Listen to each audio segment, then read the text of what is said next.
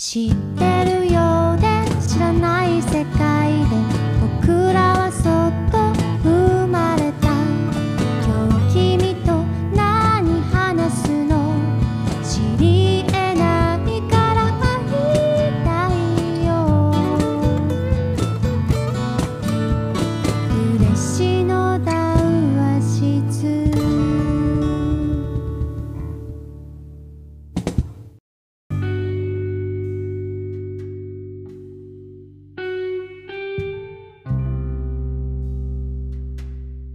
佐賀嬉野温泉で夜な夜な繰り広げられる秘密の談話室。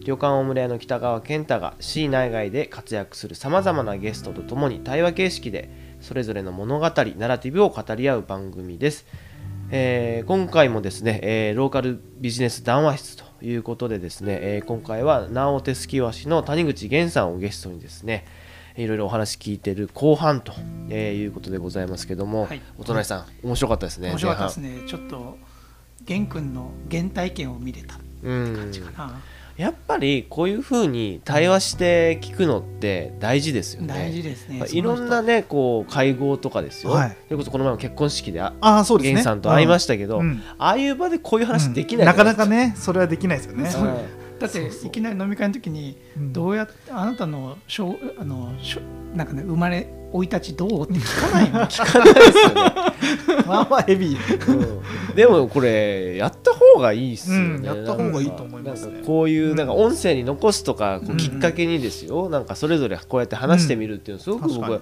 大事だなとうん思ってる、結構だって玄君のこういった話のってはあの結構したりするんですか？いやなんかえっと取材は最近近多いですもんね、うん直足で受けたりとか、うん。あと雷で受けたりとかはあるんですけどなんか今日結構なんだろうこのこう来る前もそうですけど、まあ、昨日ぐらいかな。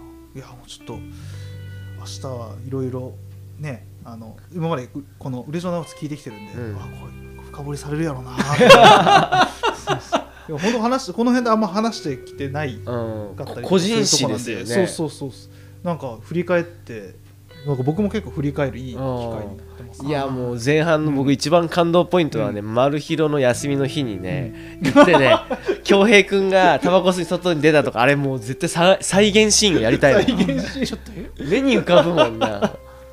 そこそれにじゃあもう自分自ら行くっていうのがいややっぱ運命っすよ。いいね。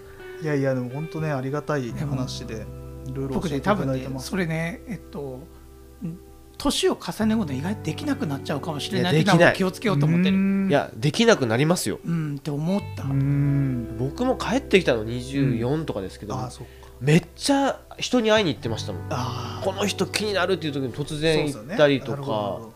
うん、でも今できない。ああだけど僕ね結構意識して今でもそれそのターン。あ今。今お隣さん本当そうっすよね。うん。今僕ねめちゃくちゃ人に会いに行ってる。で今度もちょっとある人に会いに行こうって、もうねうん。ファンクラブのようにうんその人の話聞いてうん。メッセンジャーをダイレクトメッセージを。すごい。送って今度アポ無理くり取ったってやつなんだけどごいもうな半分立場利用できるのもあるんだけどうですね。あとお隣さんほら、うん。代表変わったばっかりだからそれこそそうか何かやんなきゃっていうとか、はいもう変わんなきゃっていうところなのかもしれないいろんな。話聞きまくってるから。いやうんちょっとそういう気持ち僕今日今日で忘れんとこってやっぱ思ったもん。嬉しいです。嬉しいです。っていうか。あそうか。すごいですよね。で後半はねちょっとこう経営的な面とか、今後の未来のことをちょっと話していきたいと思うんですけども、経営的には安定してるというか伸びてるとか。いや横ばいぐらいじゃないですかね。でもあのーそれこそあのー本当に一番こうピンチの時にうん。中川正史商店さんにお願いして、で初めてそういう、まあ、外部とうん。何かをやるっていう機会だったので、ちょっとな全くやり方も何もわからないまま行ったので、そこでこうなんていうかな。こう僕もそれに注力してましたし、うん。なんかいろんなことがこううまいこと今まで通りで回らなくなっちゃって、はい。かなり実はピンチに迎えたタイミングと一緒だったんですよ。なるほどなるほあこれはもう来月で終わりかなあそんだけピンチあったんだ。行った時があったんですよねでも給料払えないかもっていうところででまあそこであのーまあなんて言うんだろうな、まあ、もう一回ちょっとちゃんとやらないとねっていうところでまあ、それこそその雷とかをあの雷じゃない観光地とか発見したぐらいのタイミングだったんですけどなんかもうちょっと動いていろんななんというんですかそのもちろん作ることもそうだし、うん。なんか商品とかも少しずつでいいからアップデートしようみたいなところでお店を片付けたりとか。はい、でそのタイミングで、えーそれこそそこで桜井さんが出てくるんですよ。編集者の桜井さんが。で中川さんが、えーとまあ、お世話になって一回離れてそこからどうしようっていう風な、いはいうん。まあ、作品っていうところではなくて直鷲うん。のなんかちょっと立て直しみたいなところ。はいをやらなきゃねということで、でそれで桜井さんはもう知ってたので、うんうん。一緒にやろうって話で。うん。そう一緒になろうっていう話になったのは大村屋のお風呂なんですよ。あのえ？そう。すごい。な何の時に？何の時だったかな。ちょっと覚えてないですけどその話したのもう唯一にもうあの大浴場だったんですよ。おー生まれたんだあの風呂すでごいな。ちょっとそれ知ってる？知らない知らない。初めて聞いた。言ってないですもんそう。えー、それどういう話から一緒にやる？いなんかえっとどうしていったらいいかなみたいな、うん。であのねその雷みたいなところはアイデアあったんですけどその直鷲の方ですよね、うんうんうん。まあほ本業本丸？本丸の方がいやーみたいな話をしててそしたらなんか桜井さんがこういうのはどうどうやねんみたいなうんうん。話をしてくれてで結構その話に付き合ってくれたんですよ。うん。うんであ桜井さんでもそうか編集者だからうん。うちその時まだホームページとかもななんかホームページビルダーで作ったような感じのやつだったりとか、なんか結構編集みたいなやつが必要なんじゃねみたいなところがあってなんかいろんなところに自分たちのうん。なんていうんですか直しプロフィールとかもそれこそ佐賀県の観光協会さんだったりとかにお渡ししてるのもまた文面違うしまた別のところで文面違うしみたいな話で統一されたものって全然ないなっていううことですよ、ん。でなんかそういう編集的なことがまず必要なんじゃないかう。ん。なところで桜井さんお願いして、はい。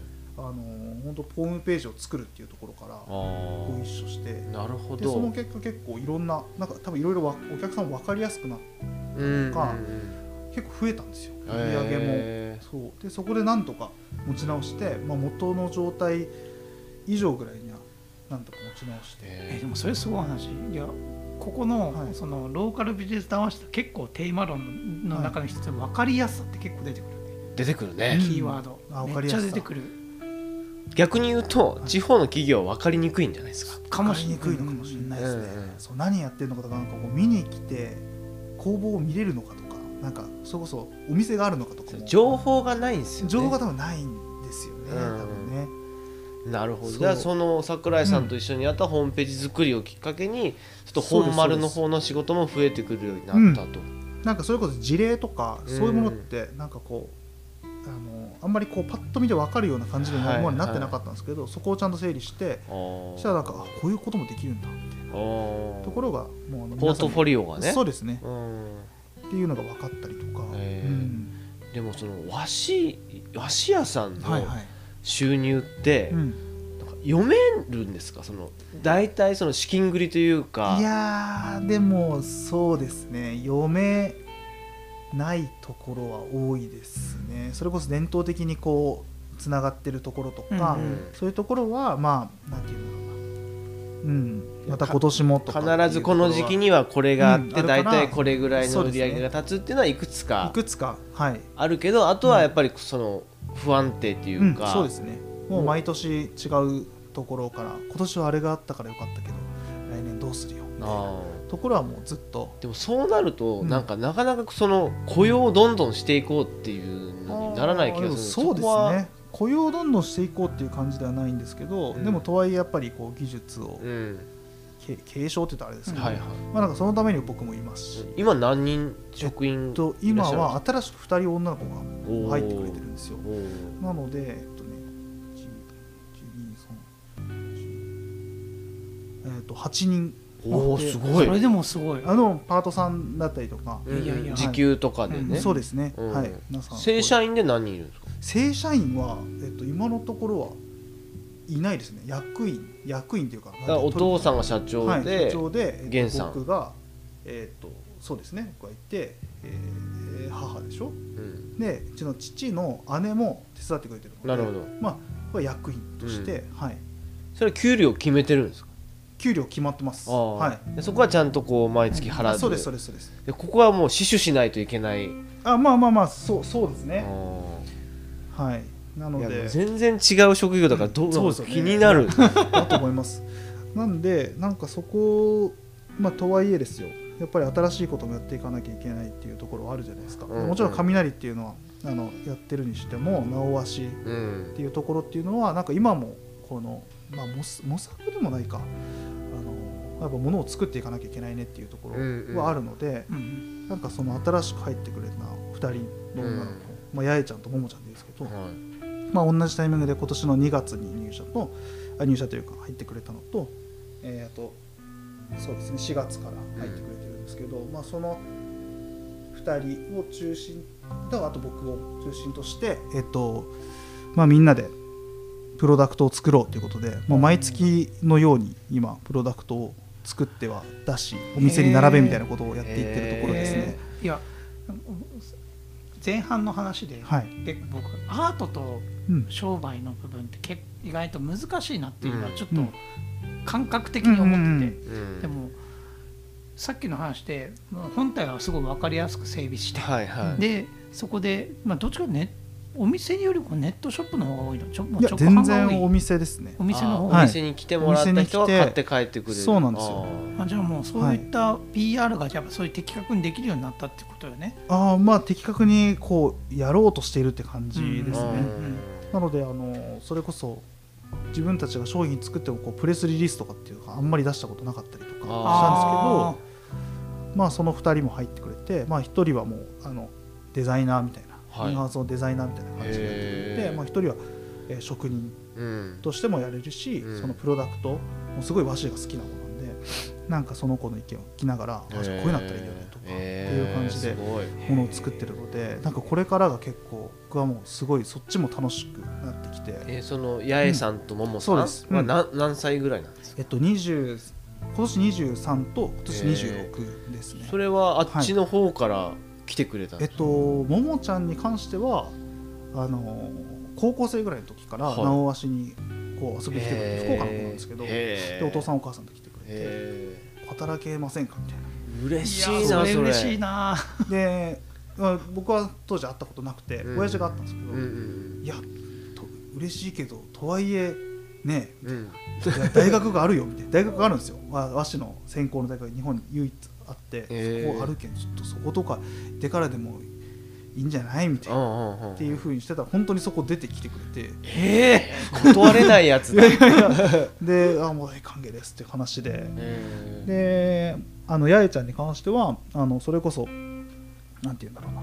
こう僕が雷だったりとか、うん。そういう取り組みをする中で、えー出会ってうん。で、まあ、実際にこう直和紙になんかこう取材だったりとか、取材というかなんかこうこういうものできませんかとかっていうふうに、あの聞きに来てくれたりとかしてで、まあ、彼女は東京出身で、まあ、福岡にその当時住んでたんですけど、まあ、そこでまた何かこう次の何かをやりたいみたいなところで、うんあじゃあうちに来るみたいな話でうん。僕から声掛けさせてもらって、それは雷きっかけなんですねそうですね。雷さんは。うん、もうそうですし、まあ、直足のやってること。やってること自体、はい。うん。そう。でもなんかそれも結局僕がこうなんていうのこう自分が伝えたい感じでこう言えるようになったのは中川さんのおかげでもあるし、まあ、うん。桜井さんの編集入ったおかげでもあるし、うんうんから僕自体がどうっていうことよりかは本当なんか周りの皆さんにこうなんていうのかなこう鍛えてもらってうん。何かこうちゃんと伝えることができたからかなっていうふうには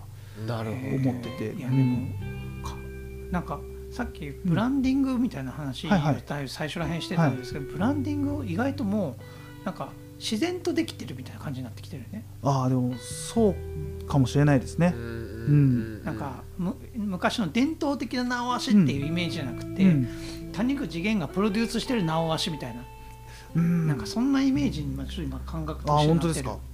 あそあのーお隣さんから見そうたそうそうそうそう、うん。なんか視点はね、うん、なんかそういうふうに、うん。その新たな価値が源君によってなんか生み出さ、う生み出すされようとうん。してるっていうのがなんかそんなイメージ。に、うん。うん。いまあそうですね。雷っていうのも含めて伝わってんのかなっていうのが、だから僕はそのね共通の桜井さんっていうところうん。の視点も入って、そうですね。立ち上げのとか話ちょこちょこ聞いてるので、なんか僕の感覚はなんかな例えるなら、うん。嬉野のなんかな辻聡みたいな。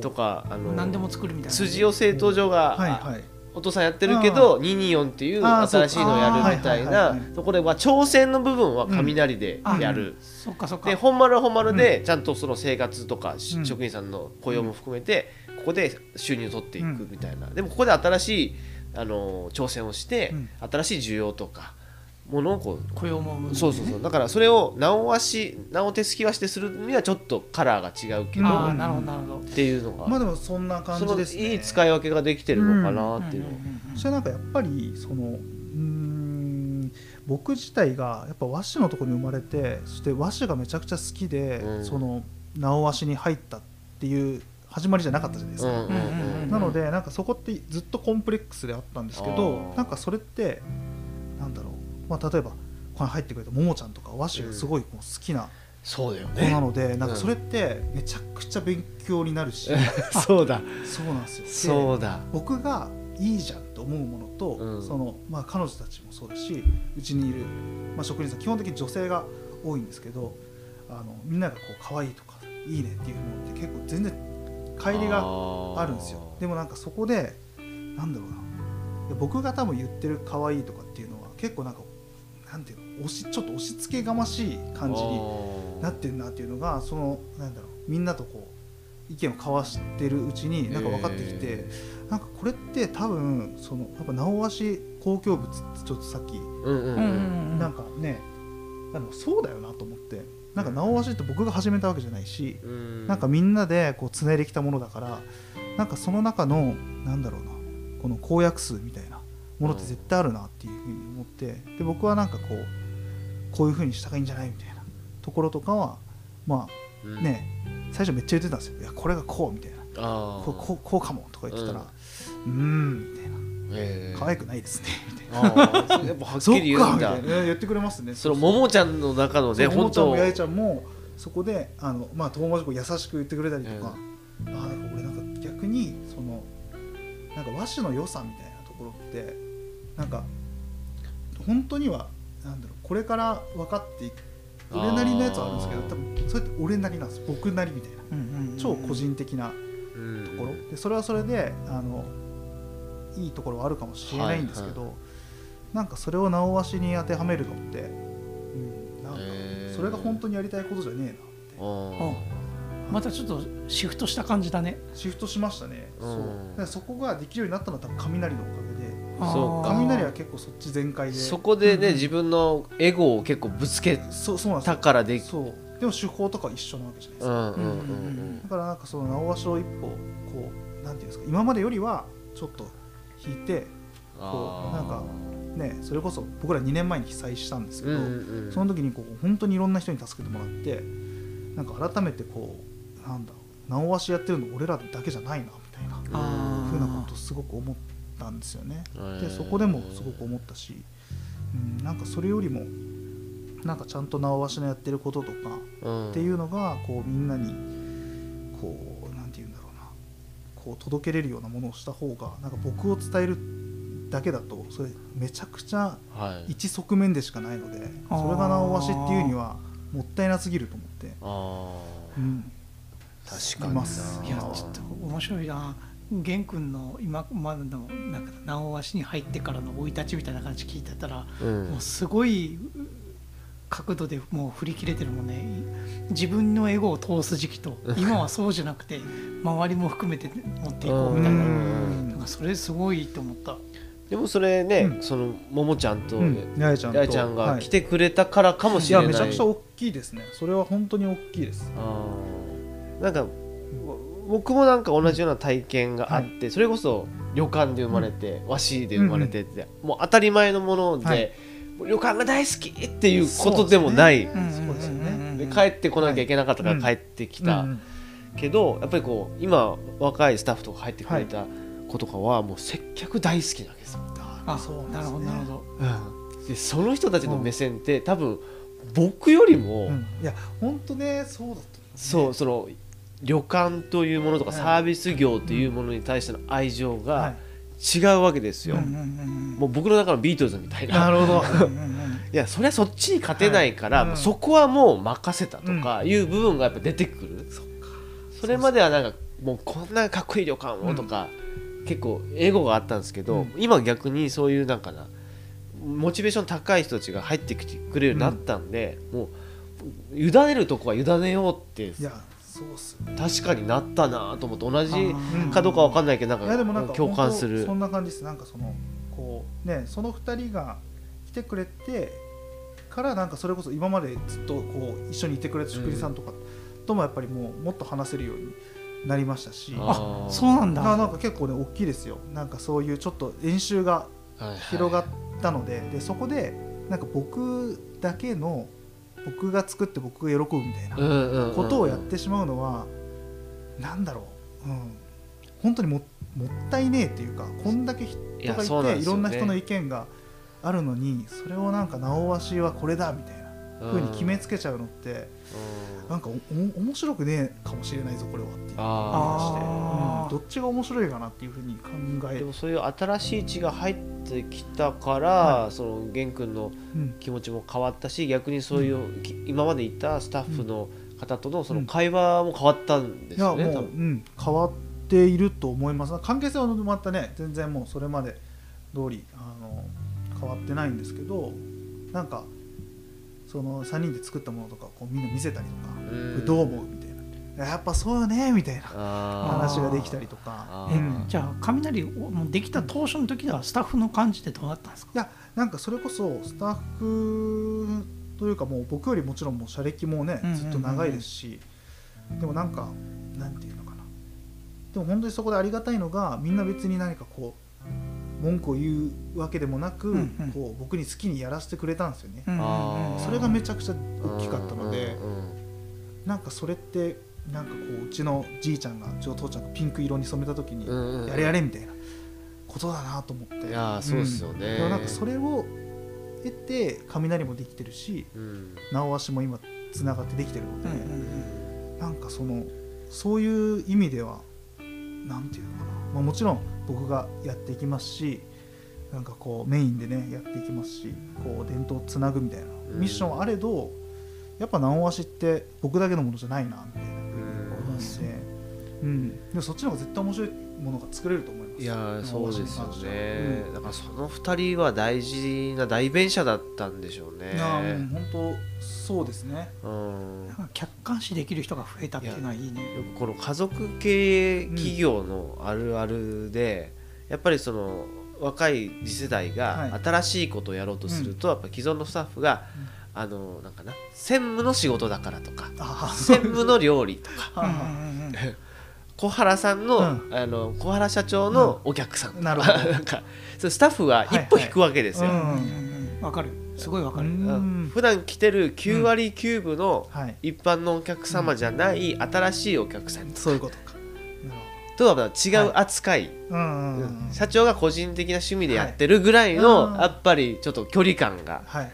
あるのがだんだんその例えば渡辺荘とかうちだと、それにその共感してくれた若いスタッフが増えていくことでだんだんそれがその社内で広がっていくっていう。でその代弁者がいないと、うん。あ社長がなんかまたやってるなとうんうんいう感じになるんですよ、特に旅館系うん。はそれがあって、あ社長の部屋みたいな。なるほど。社長の部屋ちょっとセッティング大変だもんねみたいな。あいや社長の部屋じゃなくてこの旅館の部屋なんだけどってーいうそのそこがねやっぱりこうつ既存の既存というか今までいたうん。人にはなかなか伝わらないんだけどやっぱりこうねその新しい考えに共感してくれたスタッフが増えることで文化が少しずつ変わっていくっていうのはうんうんうん旅館ではよくあるう話。ん。いやうん。すごいすごい自分に今み言い聞かせてるって感じ。いやでもね確かにでもそれはあのもう一つは僕任せる度量も必要だと思ってる。なんかそのスタッフがやってることに、はい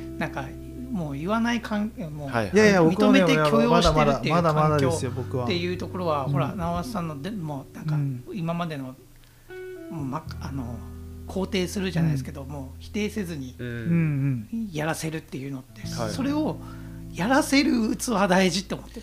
いやーでもなんか僕の場合なんか僕の器がどうというよりかはでもやっぱ2人が作るものとかやっぱいいんですよ。やっあぱいいいい単純に好きだからね。好きだしなんか僕の人生じゃないうん。人生でこうやっぱねもちろんみんなそうなんですけどもう来て中でこれがいいとかうん。これが可愛いとかっていう風に判定してくれてるのをこう見てそれをものにしてくれたりとか見るとやっぱいやいいなみたいな、うん。あ。うん、だから僕は結構そこで発見ばっかりしててそうなんか自分でなんか今までこういうのがいいとか思ってたののうん。なんかこのちっぽけさはあはあ作ってもないのにそれを作ってみんなに見せてるわけでもないのにうん。なんとなくこういうやつがいいよくてさとかっていうところだけなんか言っちゃってたなとか思ってそう。あでもそそれ分かる気がちょっと、うんまあ少し違うかもしれんけど、うん。でも分かる気がする。スタッフの意見とかをうん。ちゃんと真摯に受け止めようとしたら、うん。めっちゃあの違う面白さがあったりするんですよね。いや本当そうですなんかちょっとした改善でも、うんうんうんだってこの前うちの事例で言ったらいちょっとある会議をしてて。はい。で工場の人たちの課題であのもう高齢化してきたからうん。健康に長く働ける70までちゃんとあの工場で働けるような環境づくりしたいっていうのをテーマへに何言い出かしたか何を言い出したかで言ったらパワードスーツを教えて言い出したんです。よパワードスーツ。こ腰の押しやつ。それって僕らの感覚も全然なくて。確かにでもでもちょっとしたことなんですけど、うん。なんかそういう発想が経営者からしたら、うん。やっぱなんか面白がってそういうのを導入したみたいな感じになるんだけど、うん。下からしたら本当にそれってちゃんとした意見なんだなってうん。いうのは、僕たちの発想じゃないところでやっぱいろんな人たちがおるから、そういうのを聞くべきやなとか聞いて、うん。なんか形にできるっていう場は作らんとなっていうのはちょっと思った。いやそうなんですよ。だからその2人が入ってくれて僕僕の考えも変わったんですけどこれって多分もっと早い段階で気づいとくべきだったんですよ。うん。その2人がもちろん入ってそのそういう循環みたいなのが生まれたとなちょっと一瞬思ったんですけど多分そういうことじゃなくてもともとあったんですよそういう循環。でそれに僕は多分気づけなかっただけなんですよ。そう。だからなんかいかに僕がなんていうのかな本当になんか何も気づけてないのかっていうのはなんか最近よく考えうんることで。なるほどねいやでも結構大事なところですようん結構大ねなんかその気づきができただけでもすごいんじゃないかって僕思っちゃう。いやいやいやいやそうそうですよいやいねもうなんかそうですね。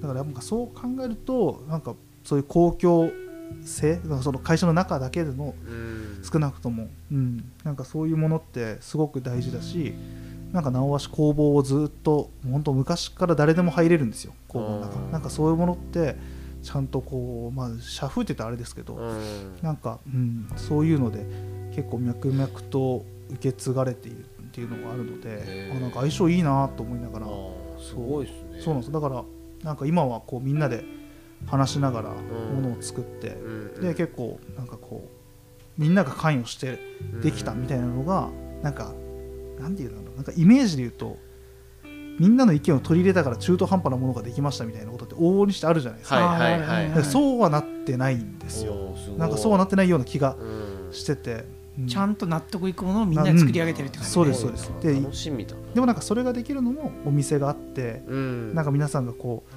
う来ていただけて初めてそれを僕たちもお客さんに見せれるっていうのが近いじゃないですか、うん。自分のお店でできるんで、うんうんうん。なんかそこも作ってくれてた今までのなんかこのえー。直鷲の流れっていうのがすげえありがたいなみたいな。いやこ感じで思ってのます。ねすごくいい流れがこの33にしてできてると思うんですけどとはいえこの和紙業界、はい。全国見てみると同じようなはい。なんか頑張ってる和紙屋とかいるんですか？あいっぱいいるこいつすげえなじゃないですかね。ただなんかそのえっとですね。例えばなんか僕らみたいなところを、まあ、業界で言うとすき元っていうんですよ。月本。すき元あほうのまあ紙をすうん。く職人のいる工房ですよね、うん。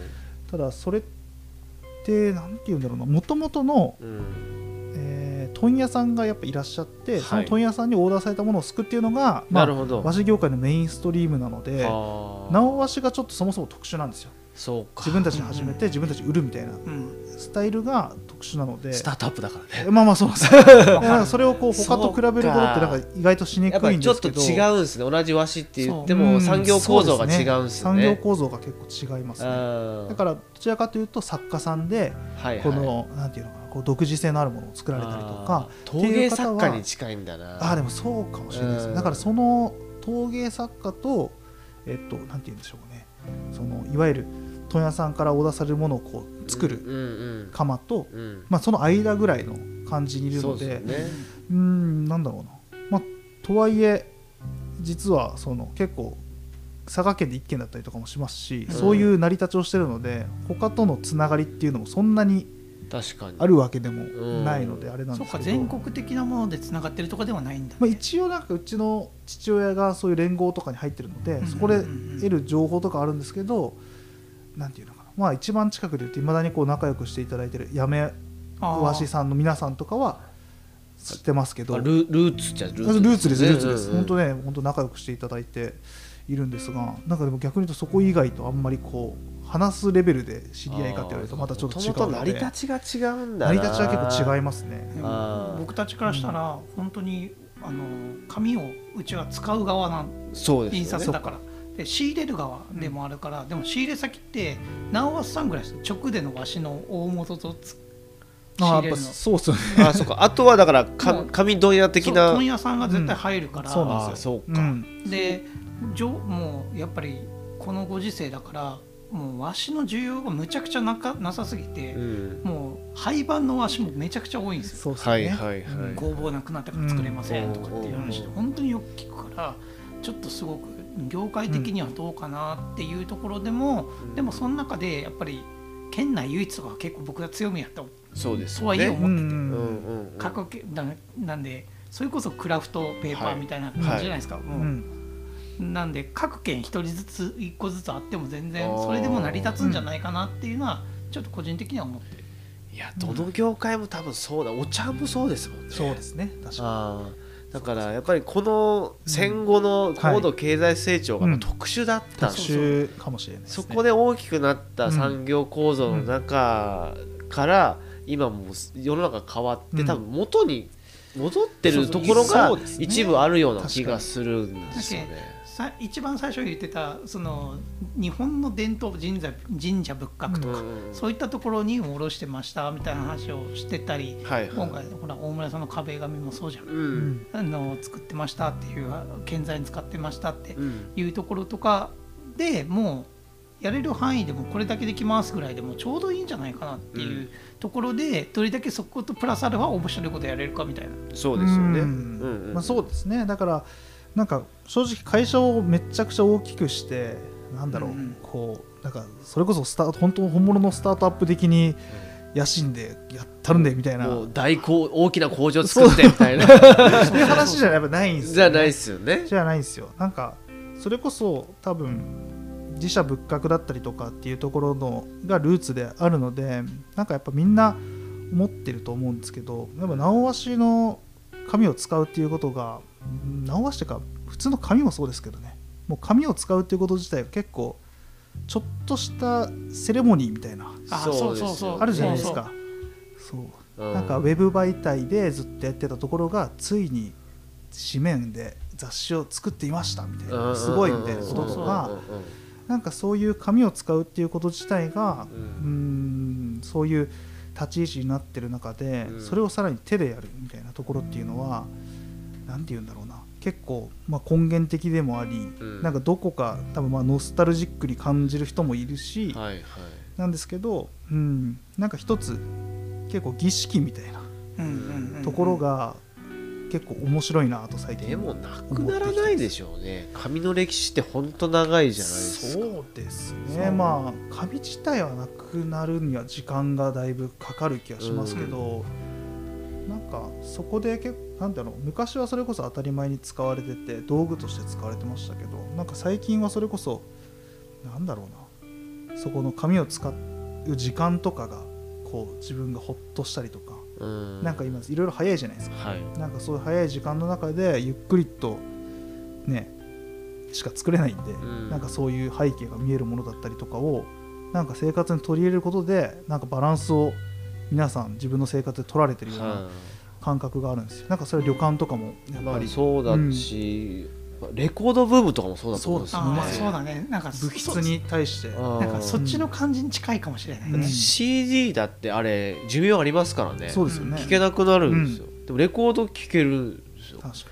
だから大事なやつはレコードで、うん。レコードで残しますよね。映ってねなってるし、うんあのレコードプレイヤー持ってないのにおとりさんレコードいっぱい持ってますね。めっちゃそれ北川健太の え大村屋で来た時しか聞かない。聞かないすごいなそれはうん。でもそれはレコードの価値をめっちゃ教えてもらってアナログってこれだけいいんだよみたいな、うんう。んでもそれって結構その紙でも一緒で症状が絶対紙じゃなくならないのって言ったら僕そういうことだと思うん。です儀式なんでねセレモニー儀式だと思います、うんなん。かその、まあ、儀式って言ったら結構大行ですけど多分なんか人間ってうん。なんかやなんかビタミンとか足りなくなったらうん。野菜を食べたくなったりとか、うん。なんかあるじゃないですか、はいはい。そういう恒常性的な。うんうんなんかそこの結構うん精神的なところにもそれって多分あると思ってて、うんうん。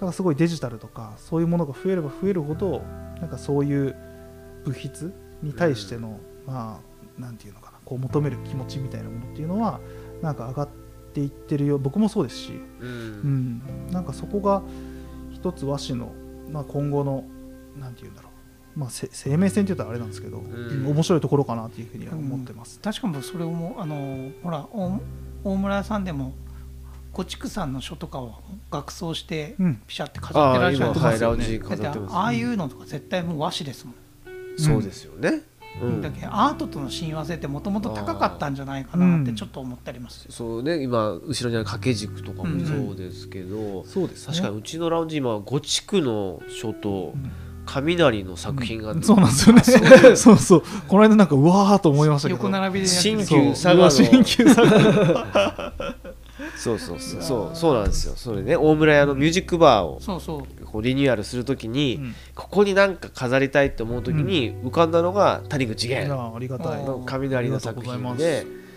なんかここでなんかできないかなみたいな、うん。ざっくりしたね、うんうん。相談を桜井さんも含めやってて、うんで何かなみたいな、その冠婚誌なのかとか、まあ、いろいろまあ考えてたんですけど、でいろんな今までのポートフォリオを見せてもらった中で、今みたいな、あれなんていう手法になるんですか？あれはまだ名前はないですか？決まってないんですけど、まあすごくざっくり言うと、あの染み込ませてるんですよ。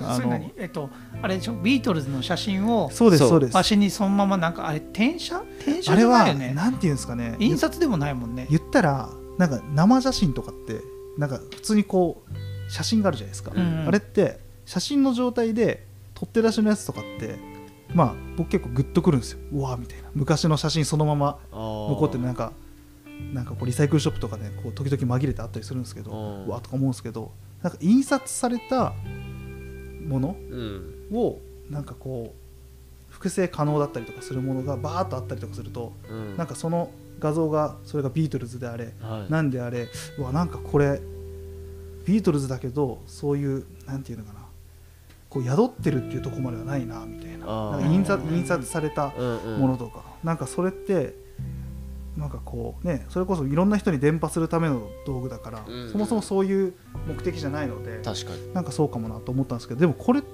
の中にも多分そのビビートルズだったらビートルズの情報だったりとかっていうの宿ってるから、うん。なんかそれを紙に宿してうんなんかこう違う見え方しねえかなとか思ってた時があってへいやなんかネット上で画像ってあるじゃないですか、うん。画像を保存して紙にプリントするんですよ。うんううん。んそれは A4 の普通のコピー用紙なんですけど、うん。それに出力してそれをそれと同時に和紙を隣ですくんですよ。ちゃこちゃこって。あれあれでも A4 の大きさじゃん。あ A4 じゃないです。あれちょっとでかいんですけど。あれは、ううんん、特別仕様ちょっと特別仕様のでかいサイズでやったんですけど和紙をすいてすいすきたての和紙ってびしょびしょなんですよ。うんうんうん。でそこから水が抜けたら紙になりますよね、うんうんうんでそのびしょびしょの状態にさっき画像で出力したコピー用紙をその上に乗っけるんですよ。インクジェットで。そうインクジェットでやるんですよ。うんでそしたらインクがその水に溶け出してその水は下にこう落ちていって沈殿していくじゃないですか。紙の中に。だからそのなんていうのかな。そこのコピー用紙の中に印刷されたものが和紙の中にこう表も裏もなく貫通して中に宿っていくんですよ。めっちゃいいなそう。でその過程でやっぱ水でにじむんでそれがなんていうのかなすげえ曖昧なものになるんですよ。わそうね。そう。それ、うん。それいいなその表現いいっすね。これが何かこうそれだったのかなんか例えばビートルズだったらこれ誰々じゃないぐらいの感じうにん。なるんですけどなんかそうなった時に超精巧なプリントされたものうん。が曖昧になって紙の中に宿ることによってなんかむしろそのビートルズならビートルズの存在を感じてしまうみたいなそういう気配みたいな。そうなんですよね、うん、だから綺麗に印刷されたものはやっぱりそそうういう目的やっぱりこう視認性とかの方に引っ張られちゃって。そうなんですよね、うん。あとす全てがこう分かりやすすぎる。そうかもしれないですねでもやっぱそういう情報なんですよね。情報だけどあの紙の中にこう、溶け込んでいはい。くことで曖昧になって、存在する感じがあるんですそうですよね。そうそうそう。そこが結構僕は表面にインクとして載せられただけじゃなくて、うん。あそこに溶け込むことでなんか、なんかいるみたいな。いやちょっとねこの話はすごい。ちょっとなんか今鳥肌立って。るそういうなんか曖昧な これなかなかね作った本人もね説明がね、うん。なかなかできなくてね僕まだ情報出ししてないんです僕これなんて言ったらいいんだろそううみたいな。ぜひちょっと見てもらいたいね。ぜひ見てもらいたい。大村屋さんのミュージックバーのはいミュージックバーにでねあれ不思議なことにですよ。普通ですよ、うん。そういう写真とかって近くで見ても遠くで見てもあんまりこう変わんないじゃないですか、うんうん。近くで見れば見るほどぼやけて見えるあそうです。ちょっとそれ思った。そう、ん。で遠くで見たらピントが合ってくるみんな合ってくるんですよね。な本当にねあれ不思議。なんかねデザインの技法でそれ、うんそういったのあるよね、ありますね。あるある。遠近法を使って、にはい。あのわざと遠くから見てみたいなやつってある,、うんあるもんね。うん。いやでもそうか。うん。紙をそういうふうに使う表現って、はい。これまでのその雷でやってた技法とかを駆使してうんそういった発想に思いつくって感じなのかいやもう実験ですね。な、んかそれが面白いな。あそのやり方を思いついたのは被災した時にあのめちゃくちゃ不謹慎なんですけどあのうちの自宅うん。が、えっとあれなんだ崖崩れではい飲み込まれた瞬間うん僕見たんですよ、あー。で目の前でぐわーってこうすごい質量のものがバーッと水で落ちていくわけじゃないですか、うんうんうん。なんかねこれなんか落ち込んだらもなんかもったいねえなと思ってうん。なんか結構感動しちゃってそので誰も怪我もしてないし、そう思えるのは。そうだったんですけどなんかそれを見た時にこうなんか水がこう沈んでいって重うん力で沈んでいって和紙ができるわけじゃないですか、はい。なんかこの紙が紙になる時間に何かそういう情報とかそういうものを宿すっていう方法ねえかなっていうところであそうインクジェットので出したプリントのやつってめっちゃにじむけどこれって紙に打つんじゃねみたいなすごい乗っけたなみたいなところじゃあそがのインスピレーションはあの被災にあったんですね。あのあの被災でそれは思いついてそこからえーすごいやってなるんですよ。それはすごいよ。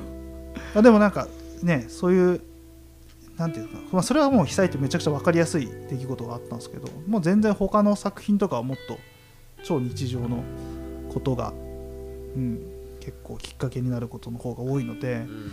そうそう。でもそういった和紙の表現の新たな可能性をそういうほのそんなうんふとしたきっかけで新しくもう実験できるっていうのはすごいな面白いそれ多分面あれですよ。そのそこに生まれた特権でやらせてもらってるっていうことだと思うんで実験できる実験できるっていうのは。でそれとこれまでの玄君の経験が多分生きてる、うん。多分自分でやりたいっていうことも。ああでもそうですね、うん。で、中川さんたちのアイデアとかやり方も踏まえた上で、や。でも何でもやっていいんだっていう、うん。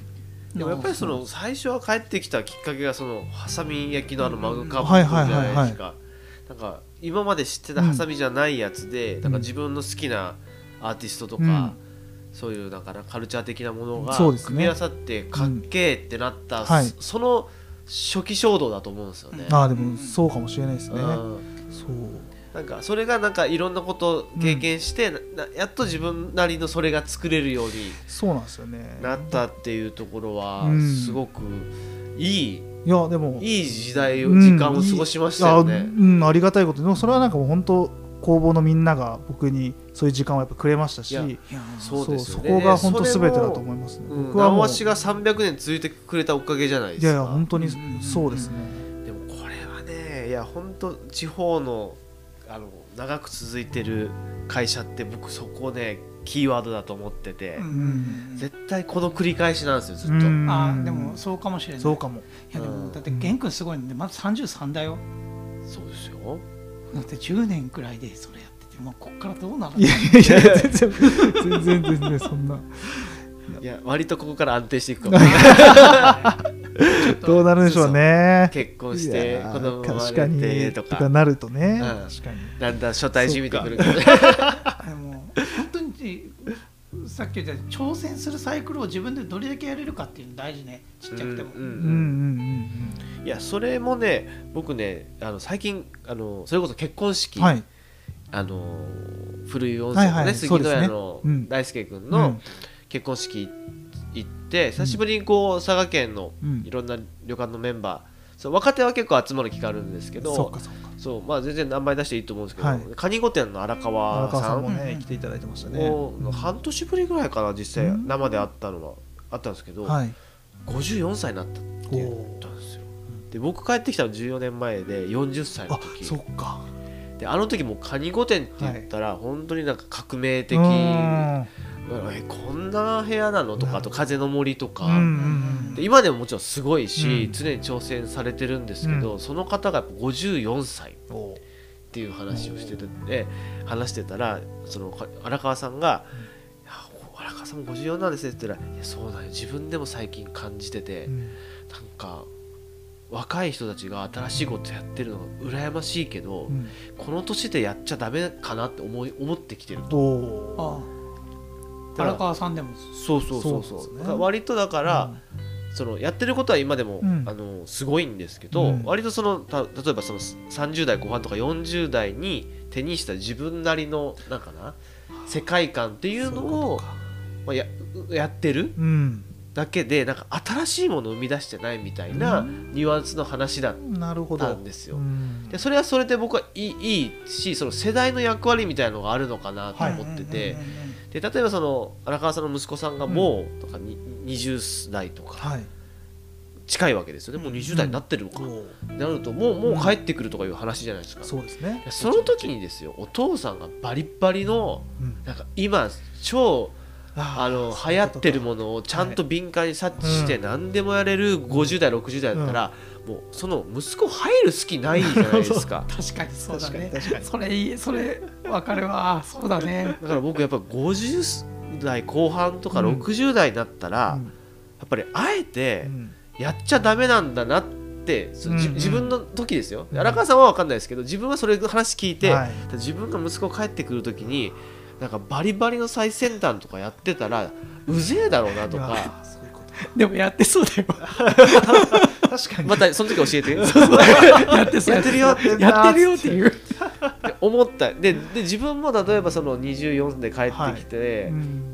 その時に父親とか母親がもうバリバリのそのちゃんと時代の空気取り入れながら、はい。うまく経営やってたら、うん。何クソ根性なかったと思うんですよ。そうかもしれないですね。うん。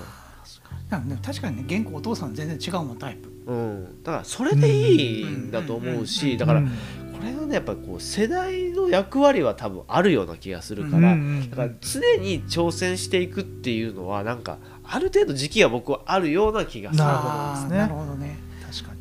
いやまああと本当に自分のそこに好きなこと、楽しいっていうことにどれだけい合わせれるかどうかね。そうですね。うん。なんか最近特になんなんでしょう。僕も同世代の後継ぎみたいな、本当になんか30代前半の子たち結構たくさん会うようになったんですよ、あーみんななんかそれこそ今まで修行してたとか、うんほんと最近帰ってきたとか、うんいろいろいらっしゃるんですけどなんかもうみんなとずっと言ってるのはやっぱ作ろうみたいな。もうなんかそのブランディングとか、うん。それこそ数字とかもちろん超大事うんなことあるかもしれないんですけどなんかやっぱ作ることでしか僕たちは多分たり前ですけど何も生み出せないうんと思うんですよ、うんうんなんかこうもう話したりとかそれこそいろんなもの見たりとかっていう時間はもちろん超大事なんですけどなんか結果それを受けて作る、うんうんうん、なんかその僕もやっぱりねいまだにずっとやっぱ作るみたいなところでやってきてるのでこうやって皆さんとお会いできたと思ってるので、うん。なんかその確かにな。とにかくやっぱり作りまくるみたいなところの時期ってやっぱりズレも必要だし、うんうんそれ以上は多分意外とないのかもしれないと思って、うんうんうん製造するってやっぱそこら辺は製造業ってそこら辺やっぱずっと永遠のテーマだよね、うんうん。なんか作らなくなったらちょっともう足止まっちゃうみたいな感じになっちゃうもんな。ーと思います。いやこの前塩田の金田さんっていう鍛冶屋さんがはい、いらっしゃる、鍛冶屋あ鍛冶屋さんのうんあのはい、一緒行ったね。そうそうそうパン切り包丁とか、80もう80そうですよね。4とかですけどもう毎日作ってるんですよ。そうですよね。だから仕事とかじゃないです。もうもうねもうただ、うん。あの今日起きて 起きたから作るっていう、本当生活っていうか、ね。普通なんです。それ作ることが、うんうん僕らからすればあ仕事が大変だなとか、うん。あの年にもなってうん。とか思うんですけど金田さんからすればもうもう本当空気吸ってるようなもん。そうそうそう。なんかそんな感じだったねそう。うんそれで考えるとなんかそれこそここに来る前にあのねちょっとお話しましたけど茶師の松尾俊一さんねはいはいはい。うち来てくれてお話ししましたけどそこでも話しましたが僕作品とか作ってるじゃないですか、でもなんか多分僕にとってのデッサンはなんかやっぱ直足で物を作ることだったりとかするのかなみたいな、はい、でそれがあるから何かこう全然違うアプローチかもしれないけど雷みたいなものを作品作るときに何かやっぱりそこからヒントやっぱり得ますし、うんなんかそれが一つ、まあ、根拠って言ったらあれですけど、ううん原動力にやっぱりなるんで、うん。そうなんか日々のこの暮らしっていうかはい。やってることと何かこう新しくやることっていうのは全然なんか別のチャレンジではないうん。くて全部つながってて、うん。そう。なんかそれはすごく最近特に思うので、うん、作り続ける。いや作り続けて、うん。そう。今あることとまだないものも一緒に作ってうんいいんじゃないかなというふうには思ってます。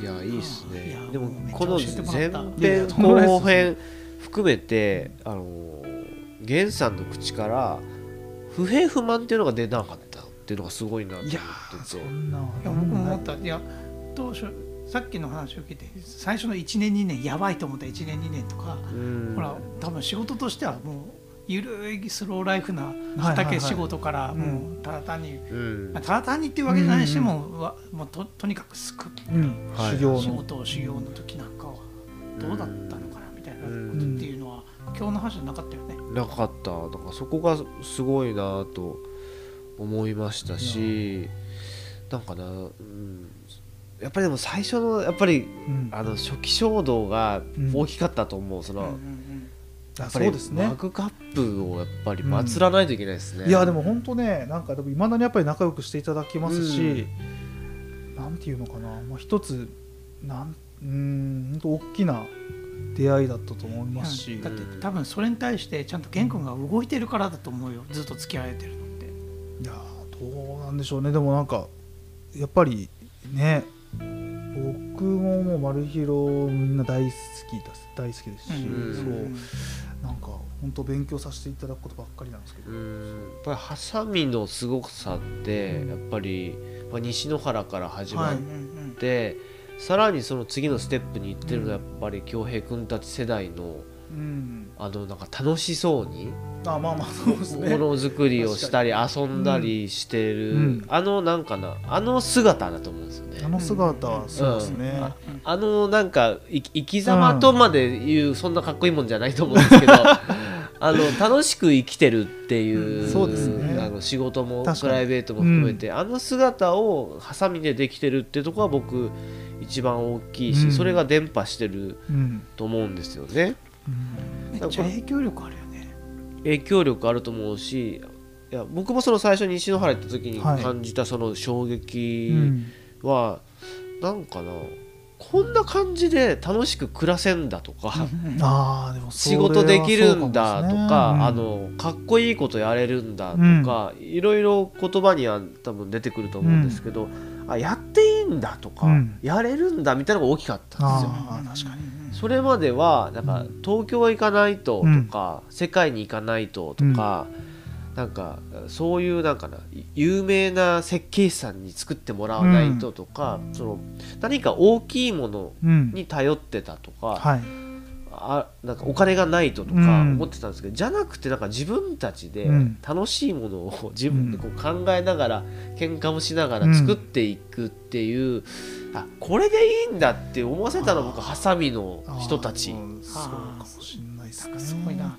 でもその空気感今うれハサミ中心から嬉しいのでしょ？東園いやとかもめちゃくねちゃでも僕すごい感じますよ。そのなんか僕はねそれこそ丸広さんからうん。いろいろ入入ってはいますけど、なんか本当でもみんな今もう逆に言うと何もやってないとかっていう人もうほぼいないように思うんですよ。ねそそのそれのきっかけがもしかしたらハッピーなのとかもだったかもしれないんですけど、なんかそれがこうなんかみんなで自分でやるみたいなことが当たり前に結構なってるような風に思うと、うん、なんか今結構楽し楽しいんじゃねえかなめみたいな。っちゃねこの九州のこっちのエリアたのあのすごいってめっちゃ言われますよ、うん。いろんな人から。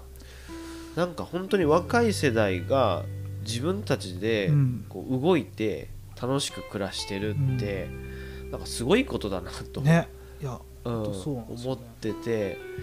で、えっとまあ、写真家の素子さんとそういう話前した時に言ったのは、やっぱりそのだから小さかったことっていうのはすごく僕大きくと思っててうん。これが福岡とか、うん。まあ九州でいうとだとうん。やっぱりこう産業も大きくなってしまって、うん。今更小さくできねえもう工場もでかいと確か社員も何百人いるとかだとですよ、そんな生き方なんてできない。うん。ーそれちょっとわかる。うん。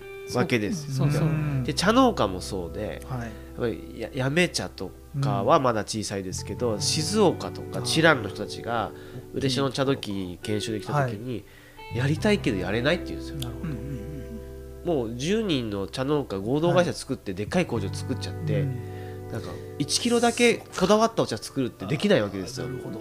最低ロットがトンとかでなっちゃうわけですよね。ね。例えば。嬉野だとまだちっちゃいんで、はいもう家の横にちっちゃい工場とか、うん。そういう松尾さんとかも自分でそうよね。巻きくべると思うからやるそうそうそうあんなの絶対静岡茶の人やれない。やれない。確かだから小さかったかられはありますよね。っていうのはすごくあると思っててだからなんか自分たちでまだこう立て直しができる規模だっていうのはうん。僕はすごく大きいような気がするんですよね。だから今こっちが面白いとか。面白いと思います。そう。じゃあ経済のためにちょっとあんま飲まれたらダメだね。大きいそうね数もうそれで大きくしようとか。そうそういうの飲まれすぎないってすごく僕大事なキーワードででも意外と人間できないんですよ。うんなんか割とあの今コロナ落ち着いて3年じゃないですか、うん。でえっ、とまあでも3年間その旅館業の話で言うと、こう改装の補助金とか来たるインバウンドが戻ってくる時にうん。高付加価値化でうん。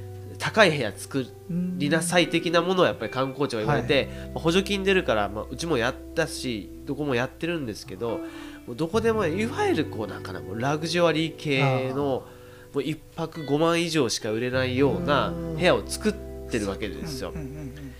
でもそうするでもそれもそういう雰囲気だったからみんなこう、な飲まれて作っちゃうんですけど割と3年落ち着いて今と思ったより、うん戻ってきてるようだけどそんな高い高く売れないぞとか。これねあのバブル崩壊前の親父たちの話話とすごい似てて、えー。僕の中で。あの時もバブル崩壊しましたはい。って世の中的になったけど、うん。まだこっちには経済的に伝播してきてなくて、まだまだいけるんじゃないと。ただ世の中的には、はい。えーまだいけるぞということで金融機関がどんどん金を貸したから嬉野旅館をどんどん大きくしてでやっぱりこう亡くなってしまった旅館さんとかがいたっていううん。なんかその時期に僕めっちゃ似てる気がしていや分かんないですよ。どうなるか分かんない。ん。ですけど、僕の勝手な予想なんですけど、はい。僕はなんかねこのコロナ禍のめっちゃ補助金出た時に、うん。その危機感がめっちゃ感じたんですよ。これあまり乗りすぎちゃダメだぞと思って、ね。あんまりそのいわゆる高単価にはし、はい。の客室っていうのにはもういわゆるラグジュアリー系にはせずに、はい。今まで来てたような単価で、まあ、少し1000円2000円ぐらい高いぐらいのイメージで作ったんでその乗りすぎないってねすごく僕ね、大事な気がするんですよね。それ本当になんかな多分ポなんかポスト資本主義みたいな話って結構出てくるじゃないですか、う多い結構そですよね。れその考え方多分今からちょっと意識しとかんといかんなっていうのは、うんさっきにその本当バブル時代の時にも印刷屋もあれあれだったんだけどもそこで投資しあのだあから5兆円産業がもう10兆円になるよみたいーうん。なでもならんかったよ実際ななってないでしょ？なってなくあてドンと落ちちゃったから。でそれってもう工場でかくしようとか、もう機械買ったらもう売れますみたいな。うん。っていう感じだだけどそれこそ大きくななるっていうのはやっぱそういうことで食べさせて成長どんどんし続けなきゃいけないってうん。いうのに焦点が当たってしまっててうん。本当にその仕事が面白いのかとかそうそうそう。そこのものに価値があるのかみたいなところって意外と二の次になっちゃったらうん。ねとかもっと言うとそのブランディングがその武器になっちゃう。あの、うん。武器として見なさなくなっちゃうみたういなん。とこなんていうのはちょっと今からの時代の考え方で言うたらちょっとそぐわなくなってる人が人ももちろん減ってくるし、うん。だけんどれだけミニマムにできるかっていうところの中から高い付加価値をどれだけできるかみたいなところっていろんなところでねやっぱりその,、その産業も多分そうだと思う、うん。昔は本当大きいことがいいことでどんどん成長していくことが企業の命題だった、前年比よりも1円でも2円でも、うん売り上げ上げることが、まあ、き経営者としての命題だったんです、そこ変わってきてますちょもんねっと変わってきてる感じはする。だから。だって普通に考えたら無理ですもん、そうなんうん。ずっと成長していくいわゆるそうですね。金額的なものとかあー。規模的なものでずっ確とか上に行くってやっぱりうん。無理がある。無理があると思う。うん。けんそこをどう何が正解なのかっていうのはちょっと本当にいやわかんないし。模索しなきゃなってけど結婚今日の直橋さんの,、うん。あの玄君の話を聞いててもでもそこに自分のやりたいこととか、はい。それとあのわ情報の分かりやすさで、うん。ちゃんと食える分はちゃんと賄えるようになったとかっていうのって結構大事なキーワードだと思うんですよ。うん。はいはい。でちゃんと稼げるのはちゃんとうんあの守りで稼いでおいといてうん。雷みたいな新しいことだったりとか今新しいことたち入って、うん。もう新しいチャレンジをやっていくっていう両輪をどう回すかみたいなうん。ところって結構やっぱりちゃんと意識しとかんとダメだなっていうのってうん。ちょっと経営かな、そうですよね。そこは経営の力かな経営の力ですよね。ね思っちゃう、うんいやーいやこれ小さいミニマムって本当テーマだな。テーマね。なんか確かに。小さいところのでしか成り立たないやり方ってそれぞれ多分あるじゃないですか。うん。直足だったら直足でしか成立しないものだったりとかうんことだったりとかって多分各社それぞれにあると思いますし実際だってな直橋さんなんてその家事の生産量以上に作れないわ作れないけですよそうなんですよ。うんそれ以上ね、うん。こう売り上げ上げようと思ったらうん他のとこから家事仕入れるとかにねなったらちょっとまた話変わってくる、話変わりますしね。うん。そこですもんね。そうなんですよ、うんなんかその何か経済的に拡大するということよりもなんか自分たちが自分たちでちゃんと入れてなんかこうそれをみんながなんて言うんだろうこう気持ちよくうんそこに入れるようにうん。することの方が、そうん。いや面白いな。多分僕らの父親世代とか全く違うと思うんですよね。僕もそう思う、うん。うん、やっぱりこうねそれこそどんどん成長していくことが素晴らしいっていうことから、だから昔は良かったって話になると思うんですけど、売り上げを上げれないっていうことにすごい恐怖感を感じるっていうのもそういうことかもしれない、うん。上げれないなりのうん中身の数字の持って方経営のやり方をちょっとやっぱ工夫すればいい話なんだけどそれじゃないえそうじゃなくてやっぱ成長していかなきゃいけないいうみたいな。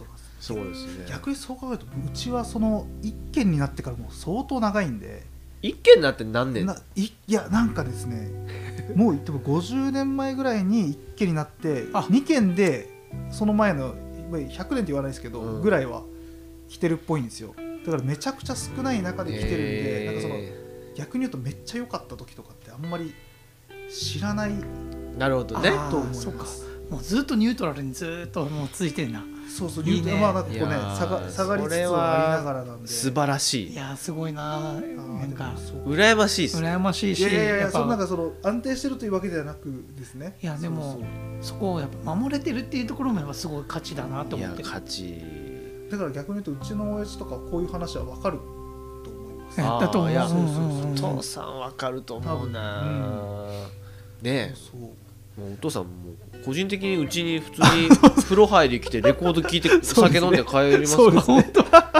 そうなんだ。最初なんか、うバーの改装中うん。によく来てるおじさんうん。2人組がいて、あなんか見たことあんなと思って話しかけたら「あケン君のお父さんですか?」みたいな。結構ねオーディオ好きでね。そうですオーディオ好きで、うん。そう。そうなんだ。うん。でねそのゲン君のとこ行って、そのビートルズのあの作品をはいはい。すごい本当気になるわけです、お父さんが。そうそう見てる見てる でそのあの掃除機でね水吸ったりとかね。そうそうしてね。そうなんだ。するのもねいろいろアドバイスいただいたりとかして、いやでも素晴らしいところですのでぜひね直鷲のお店の方にも皆さん行っていただきたいと思うんですけども、まあいろんな話聞けましたよお隣さん。本当によかった。ちょっとあの大村屋のうん、お風呂でお風呂でね。経営談義をしたとか面白いいや本当ね、オムライスさんでは結構いろんなドラマが再生の話をそこででき大体水場でするといいって言いますもんね。そういうことなんですかね。そういうみあの水があるとこでやっぱりそういうなんかな。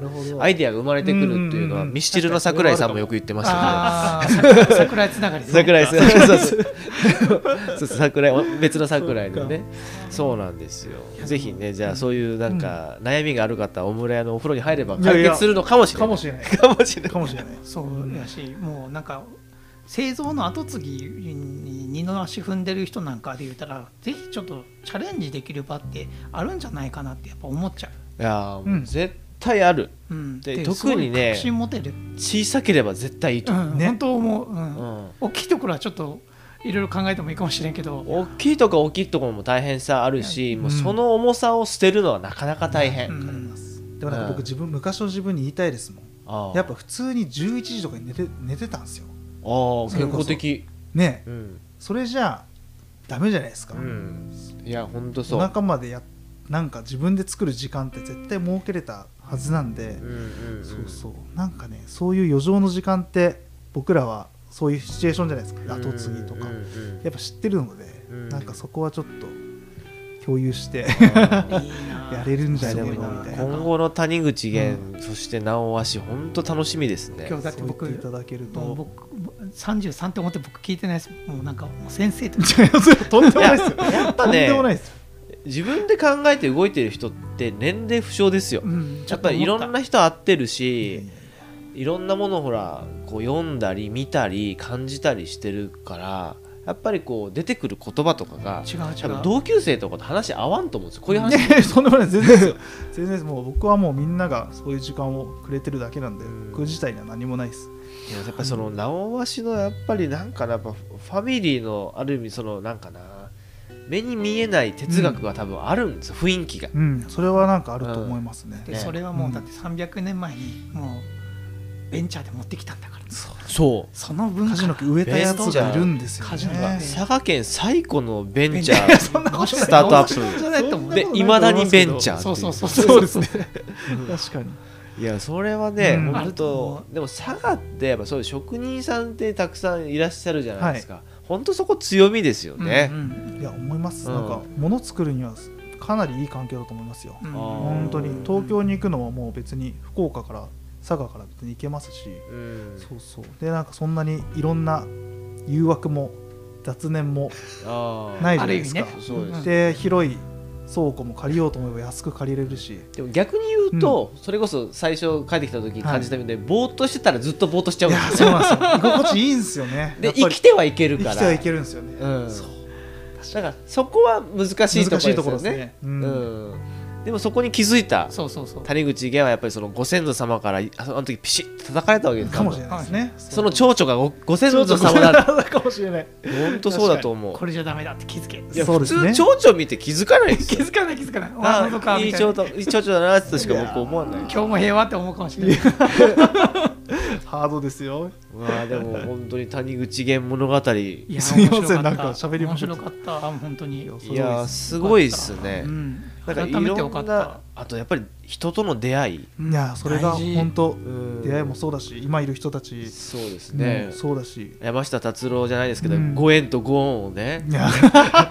大事に、そうはいですね。い。いい意味でした。いい意味で。うん。はい。いい意味でしたのが谷口源ということで、はい、今日のサンデーソングブックいかがでございましたか？サンデーソングブック。あ違った違ったあ違いました。ちょっとねちょっと今の時事ネタを最後の最後で放り込んだということで谷口源さん本当ありがとうございました。ありがとうございました